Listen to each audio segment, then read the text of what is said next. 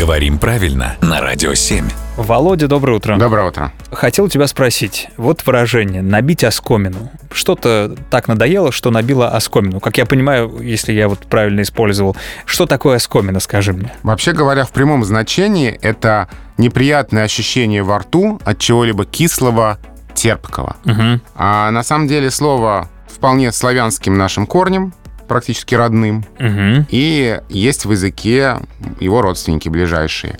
Просто было в древнерусском языке такое слово «скомить», Я не помню, не смотри на меня. ну, поверь, которое означало «болеть», «ныть». Ага. И отсюда, собственно, оскомина неприятное ощущение во рту.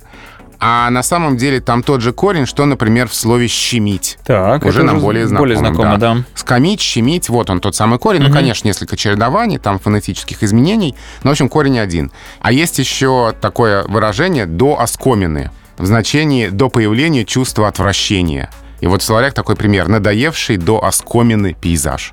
Ты знаешь, я когда не знал конкретного значения этого слова, вот у меня просто на слух восприятие, что это как будто какая-то ну, болячка, что Мгм, ли, мгм. и ты ее набил. Как это ссадина. ссадина, да, Да. например. Это не только ведь у меня, наверное, если вот не знать точного значения. Я думаю, да, у тебя просто очень хорошее языковое чутье. Ты, ты- ты мне льстишь. Прекрати, что. Полните, полните.